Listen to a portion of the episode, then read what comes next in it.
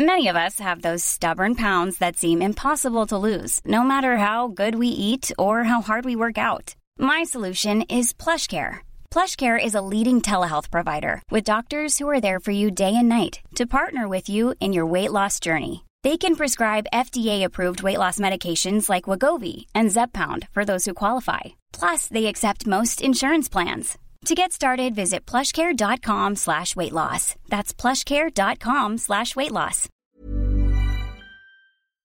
Estos días se ha celebrado en España el debate sobre el Estado de la Nación. Pero como el Estado de la Nación es tan malo, el debate se ha centrado en presentar una batería de propuestas con la que se pretende mejorarlo en el futuro. ¿Y en qué han consistido fundamentalmente esas propuestas?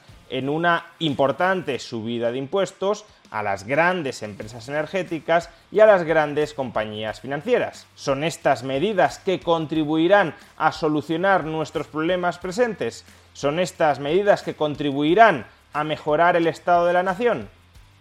Veámoslo.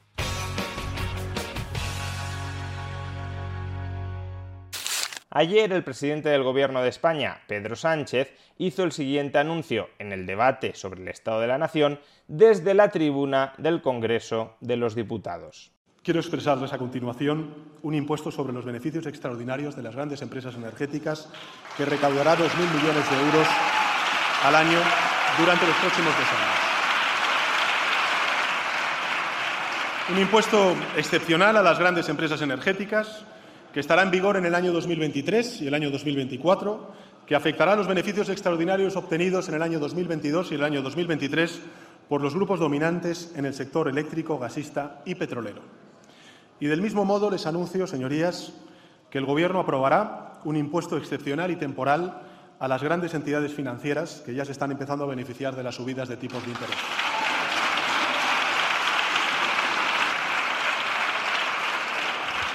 ¿Y por qué Sánchez plantea ahora, en estos momentos, un impuesto extraordinario contra las grandes empresas energéticas o contra las grandes empresas financieras?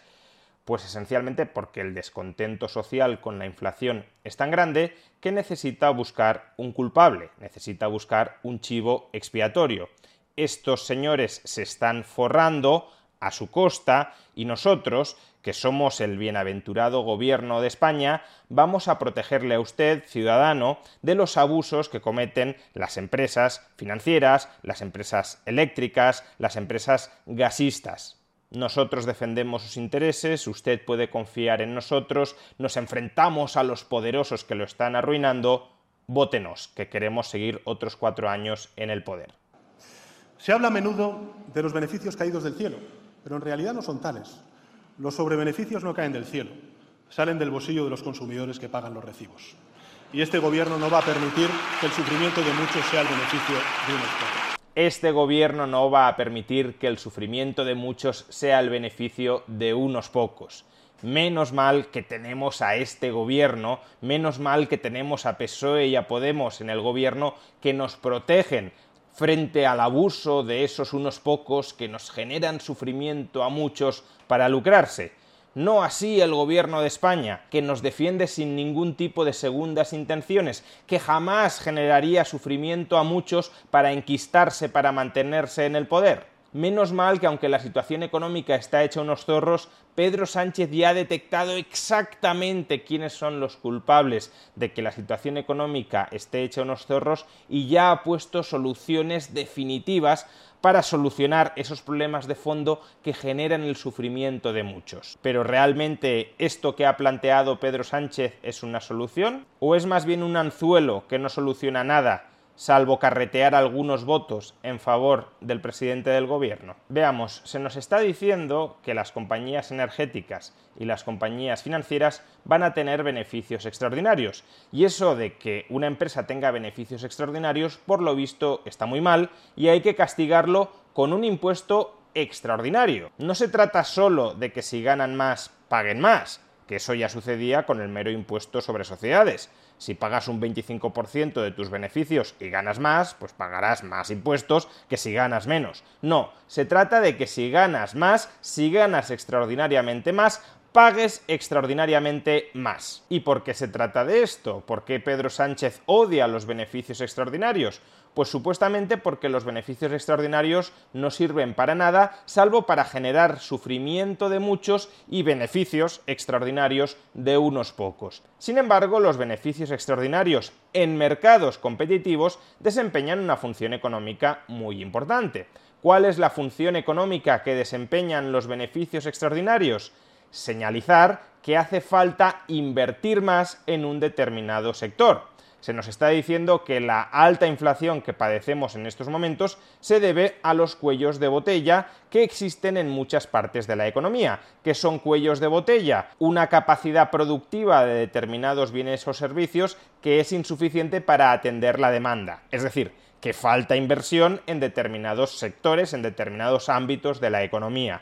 Justamente son esos sectores, son esos ámbitos los que ahora están recogiendo beneficios extraordinarios. ¿Y qué función, por tanto, desempeñan esos beneficios extraordinarios? Señalizar, incentivar que se tiene que invertir ahí para incrementar la capacidad productiva y por tanto remediar esos cuellos de botella. Por ejemplo, en el sector energético y como ya explicamos en un vídeo anterior, uno de los motivos por los cuales los carburantes han subido tanto en los últimos meses es por la falta de capacidad de refino en el mundo en general, en Europa en particular y en España más en particular. Faltan refinerías, por tanto hay que crear nuevas refinerías. ¿Cómo se incentiva la creación de nuevas refinerías? Con beneficios extraordinarios. Si tú te cargas esos beneficios extraordinarios, lo que hará será ralentizar la inversión en refinerías y por tanto consolidar las causas de fondo que están generando que los precios de los carburantes estén tan altos. One size fits all seemed like a good idea for clothes. Nice dress. Uh, it's a it's a t-shirt. Until you tried it on. Same goes for your healthcare. That's why United Healthcare offers a variety of flexible, budget-friendly coverage for medical, vision, dental, and more. So whether you're between jobs, coming off a parent's plan, or even missed open enrollment, you can find the plan that fits you best. Find out more about United Healthcare coverage at uh1.com. That's uh1.com. Ready to start talking to your kids about financial literacy? Meet Greenlight, the debit card and money app that teaches kids and teens how to earn, save, spend wisely, and invest with your guardrails in place. Parents can send instant money transfers, automate allowance, and more. Plus, keep an eye on spending with real time notifications. Join more than 6 million parents and kids building healthy financial habits together on Greenlight. Get your first month free at greenlight.com slash ACAST. That's greenlight.com slash ACAST. Hiring for your small business? If you're not looking for professionals on LinkedIn, you're looking in the wrong place. That's like looking for your car keys in a fish tank. LinkedIn helps you hire professionals you can't find anywhere else, even those who aren't actively searching for a new job but might be open to the perfect role. In a given month, over 70% of LinkedIn users don't even visit other leading job sites. So start looking in the right place. With LinkedIn, you can hire professionals like a professional. Post your free job on linkedin.com slash spoken today. O por ejemplo, en el sector financiero, si se están incrementando los tipos de interés es porque se considera que existe un exceso de gasto agregado, en parte financiado con el crédito laxo, y como consecuencia el Banco Central Europeo quiere cerrar el grifo del crédito. Sin embargo, hay una forma de no cerrar tanto el grifo del crédito y que no genere inflación. ¿Cuál es esa forma? Fomentar el ahorro entre los ciudadanos. Si los ciudadanos en lugar de gastar lo que hacen es ahorrar, ese ahorro se puede canalizar en forma de nuevos préstamos para aquellos que lo necesiten. ¿Y cómo se puede incentivar a que los ciudadanos ahorren más, es decir, gasten menos? Pues si, por ejemplo, las entidades financieras ofrecen tipos de interés más elevados a sus clientes, estos aparcarán su ahorro en forma de depósitos a plazo, congelarán su capacidad de gasto, incrementarán la capacidad de las entidades financieras para ofrecer más créditos de los que podrían ofrecer si no captaran ese ahorro. Por tanto, los beneficios extraordinarios en el sector financiero tienen la función de incentivar un incremento de los tipos de interés que reciben los depositantes para aparcar, para congelar su ahorro en forma de depósitos, en forma de pasivos de las entidades financieras. En el caso del sector energético, por tanto, los beneficios extraordinarios deberían incentivar una mayor inversión en incrementar nuestras capacidades de producción de energía y en el sistema financiero, los beneficios extraordinarios deberían incentivar una mayor capacidad de ofrecer crédito de manera no inflacionista, es decir, crédito respaldado por ahorro a plazo. Pero si tú te cargas esos beneficios extraordinarios con impuestos, nada de esto sucederá. Y uno podría decir, pero es que aunque no establezcas un impuesto extraordinario sobre estos sectores, nada de lo que tú estás diciendo sucederá o no sucederá en gran medida porque estamos hablando de sectores, especialmente el sector financiero, oligopolísticos. Las empresas del sector energético, las empresas del sector financiero son oligopolios que no tienen ningún tipo de incentivo a incrementar la inversión para aumentar, a su vez, su capacidad de producción de energía o su capacidad de producción de crédito. Y ese puede ser un argumento razonable.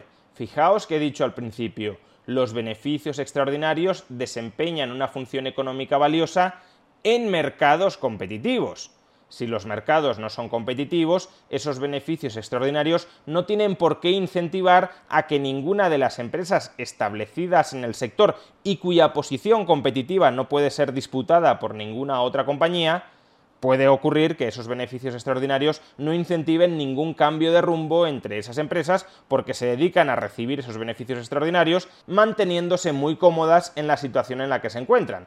¿Para qué vamos a incrementar nuestra capacidad de producción de energía o de crédito si ya nos estamos forrando sin hacerlo? Con competencia esto no puede ocurrir. Porque si una empresa dice yo no voy a aumentar la capacidad de producción de energía o de crédito porque me estoy forrando sin hacerlo, entonces en ese caso llegará otra empresa y le dirá pues si no lo haces tú, lo hago yo y me como tu parte del pastel.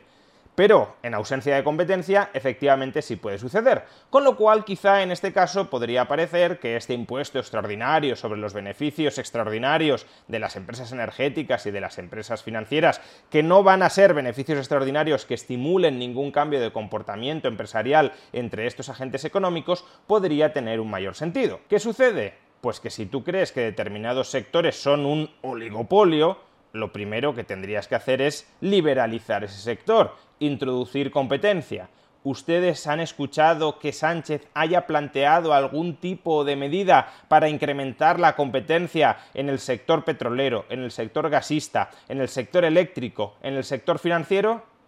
Seguramente no, porque yo tampoco. Y es que, en segundo lugar, si un sector es un sector oligopolístico, es un sector donde no entra la competencia, las compañías que estén dentro de ese sector, las compañías que sean oligopolios, lo tendrán bastante sencillo, contarán con bastante poder de mercado para trasladar, para repercutir todo o parte de ese nuevo impuesto con el que se las ha castigado sobre los usuarios. Así que cuando Pedro Sánchez proclama muy henchidamente, muy solemnemente, les hemos subido los impuestos a las petroleras, a las gasistas, a las eléctricas, a los bancos, porque no vamos a permitir que el sufrimiento de muchos se traduzca en beneficio de unos pocos, en realidad lo que está diciendo es te hemos subido los impuestos a ti, porque no nos preocupa que tu sufrimiento se traduzca en nuestros beneficios, en los beneficios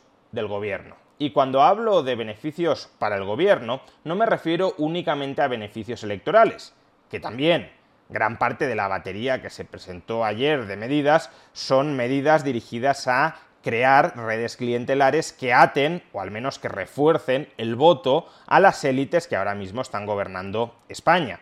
Pero no me estoy refiriendo a ese tipo de beneficios, me estoy refiriendo a algo mucho más crematístico, a saber, que la principal empresa o pseudoempresa, en este caso pública, que se está forrando con absoluto descaro gracias a la crisis inflacionista que estamos experimentando, es el gobierno de España, es la administración pública española, es, en términos más generales, el Estado español. Fijaos cómo ha evolucionado la recaudación tributaria en España entre el mes de enero y el mes de mayo de este año 2022, y eso que en mayo todavía no habíamos alcanzado el máximo de inflación. Pues bien, entre enero y mayo prácticamente se han recaudado 100.000 millones de euros, cuando la cifra históricamente más alta de recaudación durante los primeros cinco meses del año había sido de 80.000 millones de euros, y eso en el pico de la burbuja inmobiliaria. Por consiguiente, quien nos está apretando exageradamente las tuercas al conjunto de los ciudadanos, aprovechándose de ese impuesto sin legislación que es la inflación, es sin ningún género de dudas el gobierno de España, que instrumentaliza la inflación para subirnos los impuestos a todos los españoles por la puerta de atrás.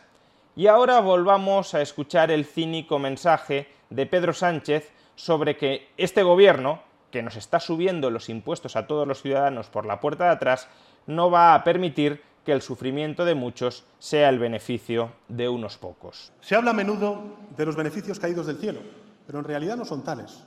Los sobrebeneficios no caen del cielo, salen del bolsillo de los consumidores que pagan los recibos.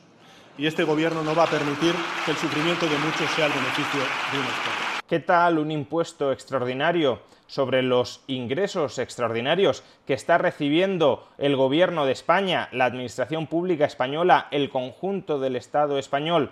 gracias a la inflación históricamente alta que estamos experimentando, gracias a ese sufrimiento de muchos.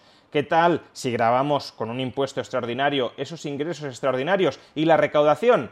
Se la devolvemos a los ciudadanos? ¿Qué tal, en definitiva, si empezamos a deflactar el IRPF según la inflación para no aprovechar la inflación y subir los impuestos de los ciudadanos por la puerta de atrás? Ah, que eso no, que ahí el sufrimiento de muchos sí le resulta enormemente rentable al gobierno.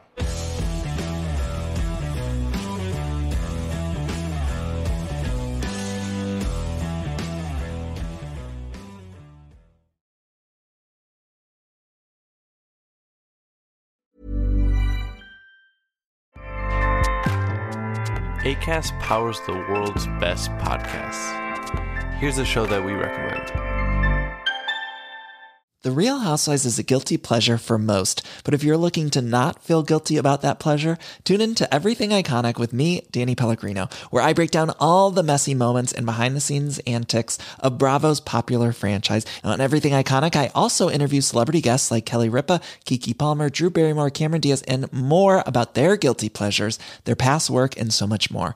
So if you're pop culture obsessed and find yourself watching way too much reality TV like me, tune in to Everything Iconic with Danny Pellegrino wherever you listen to podcasts. ACAST helps creators launch, grow, and monetize their podcasts everywhere. ACAST.com.